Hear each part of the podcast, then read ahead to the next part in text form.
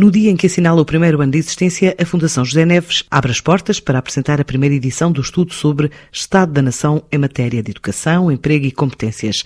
Também lançar uma app com um programa de well-being, com a presença do professor António Damásio o impacto da pandemia no mercado de trabalho e na saúde mental da população, em especial dos jovens, determinaram este caminho de criar um referencial de indicadores chaves e respectivas metas para transformar Portugal num país de conhecimento até 2040. Assim diz Carlos Oliveira, o presidente executivo da Fundação. Nós identificamos um conjunto de variáveis e eh, projetamos uma ambição para o país. Essa ambição passa por termos em 2040, menos de 15% dos adultos com baixa escolaridade, uma redução de quase 33 pontos percentuais face ao estado em que estamos hoje. Termos 45% dos adultos com ensino superior, uma subida de 19 pontos percentuais eh, em face do que estamos hoje.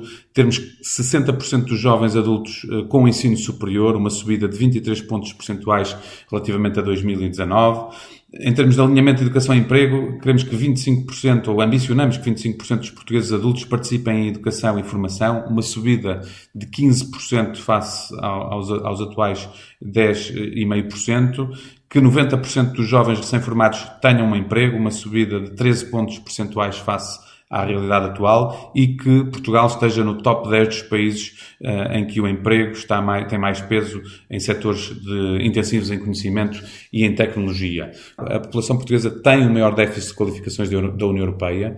Quase metade dos trabalhadores portugueses adultos têm apenas até ao ensino secundário concluído e isto causa, de facto, aqui pressões grandes no mercado de trabalho. Com os dados que temos já uh, relativos ao Covid-19 e, e, a 2020, efetivamente há um dado mais preocupante. Desde 2010 que o salário dos jovens licenciados tem vindo a cair e caiu 17%, algo que é preciso uma reflexão e uma ação. Portanto, isto implica, efetivamente, que se pense neste longo prazo e aquilo que nós, diretamente, enquanto Fundação, vamos fazer é usar todos os eh, contributos deste estudo para eh, direcionarmos as nossas intervenções e a definição dos programas em que iremos atuar, também um conjunto de, de conversas com potenciais parceiros para podermos, de facto, em conjunto, porque isto só se faz em conjunto, podermos ambicionar efetivamente um país melhor. Hoje temos o, o evento anual da Fundação José Neves, o primeiro, onde, acima de tudo, para além de um rápido balanço deste primeiro ano de atuação da, da Fundação,